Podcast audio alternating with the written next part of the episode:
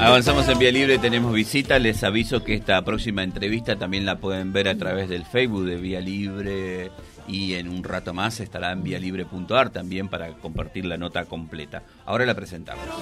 En C Deportes todo sigue igual. Pelotas de fútbol 8.500 pesos, guantes de gimnasio 4.200, zapatillas deportivas desde 11.999, remeras dry fit ideales para hacer deportes desde 6.500 pesos. Además, tenemos botines en todos los números. Visitanos y sorprendete con toda la línea Adidas, Puma, Fila, ASIC y 12 marcas más. Seguí Deportes, Aveger 1035. Carnicería selecciona carnicero, muy importante. Experiencia laboral comprobada. Presentan currículo en Roca y 43, en horario de atención al público.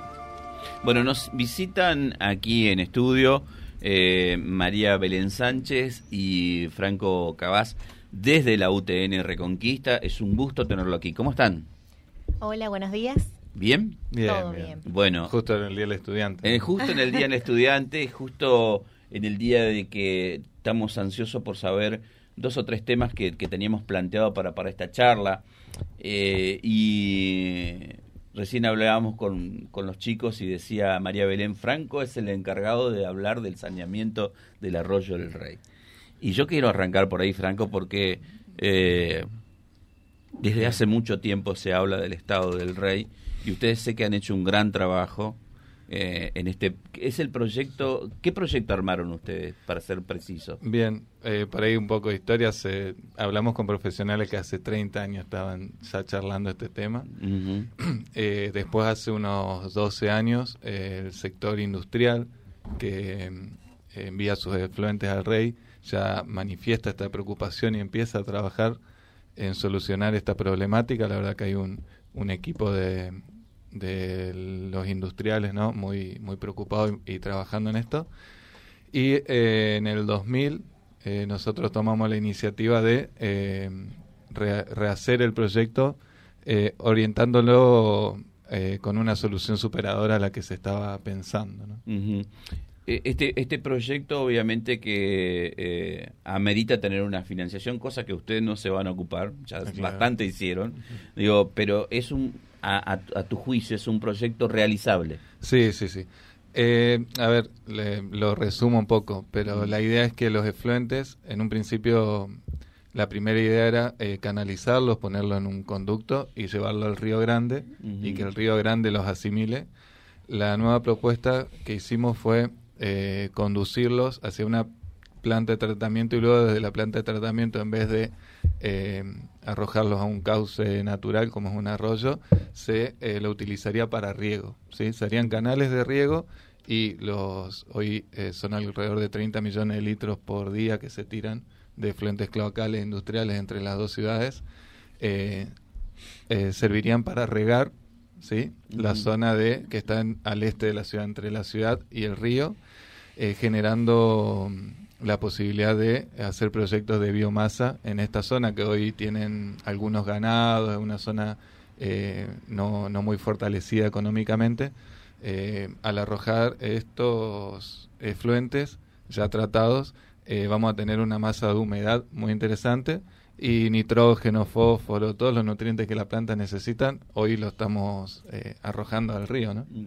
Más allá del, del trabajo que ustedes hicieron, creo que está bueno esto de que los gobiernos de Reconquista y de Avellaneda confluyan en este proyecto. Sí. Digo, porque a Eh, veces parecía una idea mesiánica de un solo gobierno, mm, a veces no avanza, pero cuando hay concordancia entre los gobiernos, y mucho más acá, que vos podés sumarle que son de distintos partidos políticos, que son de idiosincrasia distinta, que son de ciudades distintas, pero que estamos muy unidos, está bárbaro, me parece que va a ten- esto va a tener futuro. Sí, algo que nosotros decíamos más allá del proyecto técnico que dejó esto, eh, fue un trabajo conjunto entre Gonzalo y Henry que estuvieron en el día a día del proyecto, eh, donde logramos, o la idea de decir de una manera el arroyo del rey que separa las dos ciudades, cambiar a, a decir el arroyo que une las dos ciudades Claro. y que mm, en el proyecto manifestamos que si logramos este saneamiento, eh, el arroyo del Rey va a ser un lugar de esparcimiento. Como íbamos a la plaza, podríamos ir al arroyo, va a haber una vegetación mejor, va a haber eh, una biodiversidad más interesante que nos va a permitir ir a pasear el fin de semana allí y eh, logramos trabajar en conjunto, bien decís, los dos municipios, Ministerio de Ambiente y Cambio Climático de la provincia, instituciones educativas, eh, el INTA, el INTI, eh, las empresas privadas, los entes parques de ambas ciudades y los propietarios de las tierras. las tierras donde nosotros proponemos generar biomasa son de privados, así que ellos decidirán después si eh, si lo hacen o no, pero eh, también estuvieron incluidos en el proyecto, así que fue muy eh, abarcativo en la cantidad de, personas, instituciones y profesionales que estuvieron trabajando. Bueno, María Belén, no te vas a salvar de hablar, ¿eh? Yo quiero que me cuente esto de el programa de alfabetización académica que ustedes lanzaron. Bueno, eh, el programa de alfabetización académica para ingeniería, nosotros le decimos PAI, como las, siglas del, título que es un poco extenso, eh, es un programa que empezó a desarrollarse eh, hace unos meses. Em, fue una, propuesta que, surgió del equipo de, Secretaría Académica, en parte de, de, un diagnóstico que veníamos realizando hace un tiempo em, respecto a la necesidad de fortalecer los, los procesos y las competencias eh, vinculadas a la comunicación en nuestros estudiantes.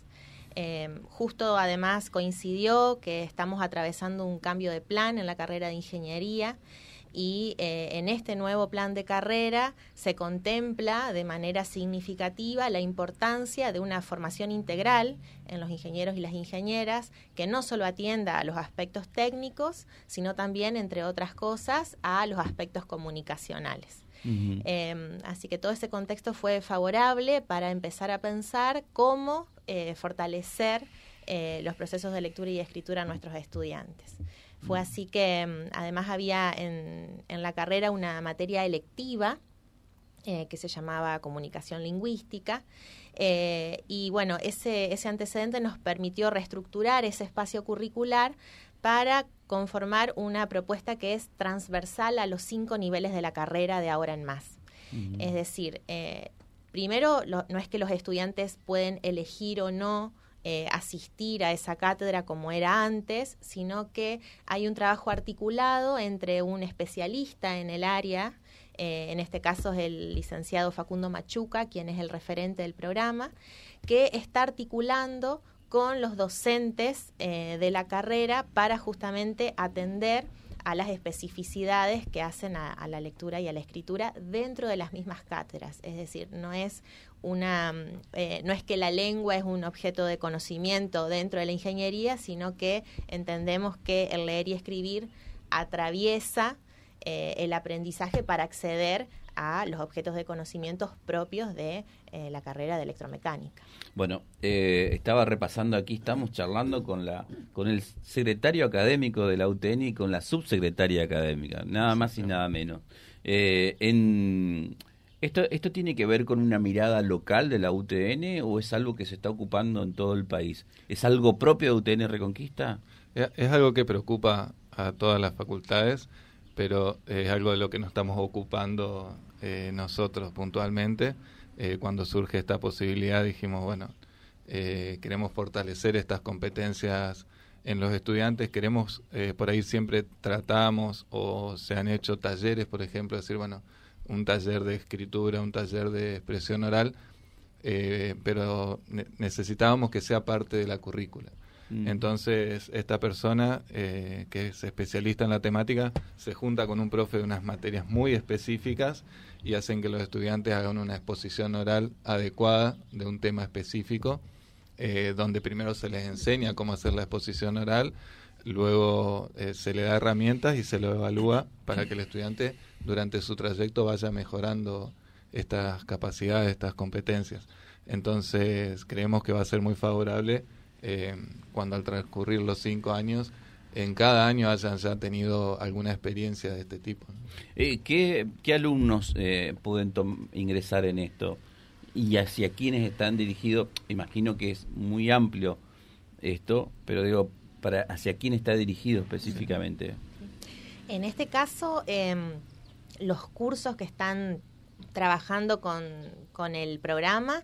Son dentro del primer año se está trabajando en la asignatura em, representación gráfica, eh, en segundo año con la materia conocimientos de materiales y en quinto año con la materia de proyecto final. Es decir, nuestros estudiantes que están cursando dichas materias eh, reciben dentro de las clases que están estipuladas dentro del cursado regular de la carrera, eh, intervenciones que son pensadas interdisciplinariamente, o sea, sigue estando el docente de la cátedra y a su vez este docente articula con el profesor Machuca, que es justamente el especialista en alfabetización. Estamos, estamos ahora teniendo esta experiencia en ingeniería electromecánica, pero justo anoche hablábamos de poder, eh, viendo su impacto positivo, replicarla en el resto de las carreras, ¿no? Porque la verdad que es una competencia que la debe tener todo profesional. Sí, eh, eh, yo pensaba dentro, desde mi desconocimiento, decir que no es que un ingeniero no sepa hablar ni sepa escribir, al contrario, tiene mucha capacidad. Pero digo, está bueno esto lo lingüístico, para poder hacer tal vez su trabajo un poco más coloquial, sin tanto... Eh, sin tanto técnico y sin tanto sin tanto vértigo de, lo técnico digamos. Hacerlo eh, más entendible para nosotros no Nos pasa yo soy eh, graduado ¿no? de la facultad de ingeniería electromecánica y por ahí nos pasa que eh, sabemos que nuestros profesionales tienen un nivel técnico muy fuerte. La verdad que el, sector productivo industrial nos, nos da esa devolución, pero eh, nos cuesta transmitirlo. Y sobre todo los profesionales universitarios que normalmente en el sector productivo ocupan mandos medios, tienen personas a cargo y es, es importante poder transmitir ante un proyecto, una situación, que es lo que se requiere hacer, digamos. En la columna vertebral de la carrera, ¿cómo queda esto que ustedes están implementando? Queda la, médula, en, toda la, ah, carrera. Claro, sí, es, es, es transversal, es una propuesta transversal. Eh, se está trabajando en una cátedra por nivel de la carrera en este momento y la idea es que se vaya rotando en esas en las cátedras porque también entendemos que el trabajo articulado entre el profesor Machuca y los docentes de las cátedras genera también una capitalización en términos de conocimiento en la cátedra misma, en el profesor que dicta esa cátedra. Entonces, una vez que, ese docente también pueda repensar su propuesta pedagógica desde una mirada de la alfabetización académica, eh, luego la intervención podría trasladarse a otra, a otra cátedra para generar ese mismo proceso. A veces cuando hablamos del, programa o cuando empezamos a pensarlo, eh, lo que surgía es que muchas veces la alfabetización suele ser asociada a, un aprendizaje básico, a, ¿no? a, los primeros conocimientos o acercamientos a la lectura y a la escritura que suele hacerse incluso en el nivel primario. Sin embargo, cuando nosotros eh, partimos de pensar la alfabetización académica es porque entendemos que los diferentes niveles educativos y los diferentes contextos sociales demandan eh, competencias específicas en relación al leer y escribir y por eso es que la alfabetización es un proceso que no termina nunca, sino que se reactualiza en función de lo que distintos escenarios y contextos eh, exigen. Por eso no es lo mismo aprender y leer y escribir en el contexto de la secundaria, por ejemplo, que hacerlo en el nivel universitario. A, propósito de comprensión lingüística, yo leo acá en la comunicación que ustedes sacaron, diseñamos una estrategia pedagógica para disminuir la deserción de la carrera de ingeniería. ¿Es así? Queremos, entiendo bien? Sin esto los chicos estaban yendo de la carrera? Eh, o, este es un llamador más para que se quede emprendido a la carrera? Exactamente. La deserción es, multifactorial, digamos, por hoy tiene eh, muchos factores, pero vemos que en la posibilidad de leer textos complejos, mm. de expresarse, eh, el estudiante tiene eh, más, mayor posibilidad de arraigarse a la carrera. ¿no? Eh, parte, decíamos, parte del lenguaje que tiene uno como profesional es, lo que fue incorporando, fue leyendo. Entonces, creemos que esta estrategia va a ayudar en el transcurso de su vida universitaria. Qué, bueno, y qué, qué, bueno que hayan encontrado el disparador para que para que no se vayan los chicos, ¿no? Encontrarlo. Eh, las dos últimas preguntas. ¿Por qué Machuca y si va a haber otros Machucas? Pero esto lo digo de, con, sin ninguna intención eh, hacia Machuca, lo digo, lo tomo como ejemplo. Si, si van a necesitar más profesores, ¿cómo va a ser? Hubo una convocatoria, hubo una, un concurso docente en donde se, bueno, se invitó a las personas interesadas que cumplan con ciertos requisitos eh, adecuados al, al, a lo que necesitábamos en el marco del programa. Por ejemplo, tenía que ser un profesional de, de la lengua, ya sea eh, profesor, licenciado, magíster, mm. eh, que tenga experiencia en el nivel superior, en el trabajo docente dentro del nivel superior y a su vez se valoraba positivamente antecedentes vinculados a la alfabetización académica, ya sea en el dictado de cursos, eh, etcétera. Em, hubo muchos creo que fueron siete personas que inicialmente se, se presentaron, se postularon.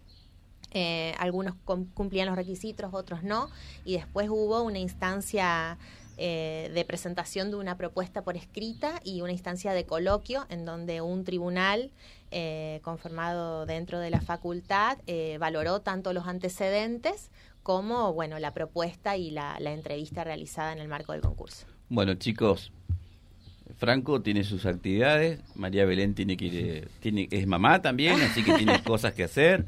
Eh, no les robo más tiempo. La verdad que ha sido un placer charlar con ustedes y bueno, que hayan visitado Vía Libre también a nosotros nos, nos llena de orgullo, digamos, tener dos autoridades de la UTN contándonos de esto que hicieron y bueno, tratamos de, de ver por qué se llega a esta decisión también en cuanto a lo lingüístico. Sí, eh, bueno, agradecemos la, la, difusión, la verdad que eh, se hacen muchas actividades dentro de la facultad y nos estaba costando, nosotros también estamos aprendiendo un poco eh, esto de dar a conocer a la sociedad que somos una, una institución que ante una problemática justo marcamos lo del rey, buscamos una solución y ante la problemática de la alfabetización de los estudiantes, en vez de, echar culpas, eh, también armamos un programa y buscamos una solución. Entonces, eso también creo que es importante transmitir. Muchas gracias a los dos nuevamente. Gracias a ustedes. Seguimos en Vía Libre. Vía Libre, siempre arriba y adelante. Vialibre.ar, nuestra página en la web, a solo un clic de distancia. www.vialibre.ar Vialibre.ar Vía Libre, siempre en positivo.